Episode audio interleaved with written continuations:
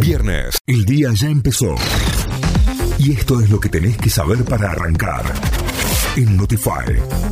Vamos ahora sí a las noticias. Arrancamos la segunda hora informándonos a través de notify.com.ar, nuestra página web. Hay alerta por fuertes tormentas para el centro del país. El Servicio Meteorológico Nacional emitió una alerta meteorológico por fuertes tormentas con abundante caída de agua y vientos para el centro del país que incluye a toda la provincia de Córdoba, San Luis y La Rioja.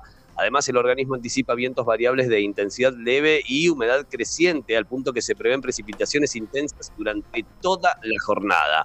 Según el pronóstico extendido, habría una mejora parcial de las condiciones climáticas con lluvias aisladas mañana y tarde, pero cielo parcialmente nublado por la noche.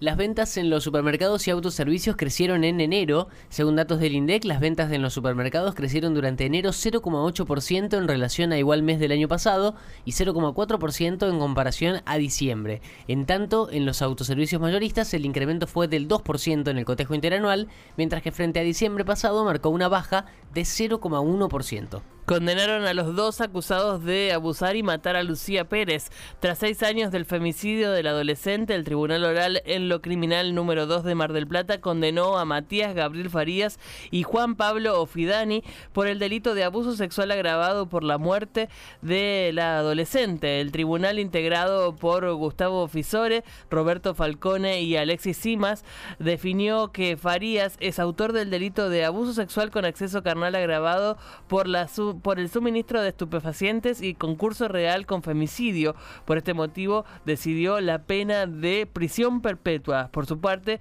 Ofidani fue condenado como partícipe secundario del crimen y le dieron ocho años de cárcel. Confirmaron la primera muerte por dengue en Tucumán. El Ministerio de Salud de Tucumán, a través de su titular Luis Medina Ruiz, confirmó el primer fallecimiento de la temporada en la provincia por la infección de dengue.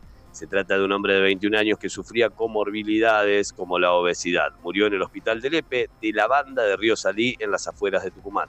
La selección tuvo su fiesta en el Monumental, los campeones del mundo festejaron la consagración en Qatar a estadio lleno y derrotaron por 2 a 0 a Panamá. Tiago Almada y Lionel Messi de tiro libre convirtieron los goles de la selección, que ahora enfrentará el próximo martes a Curazao en Santiago del Estero.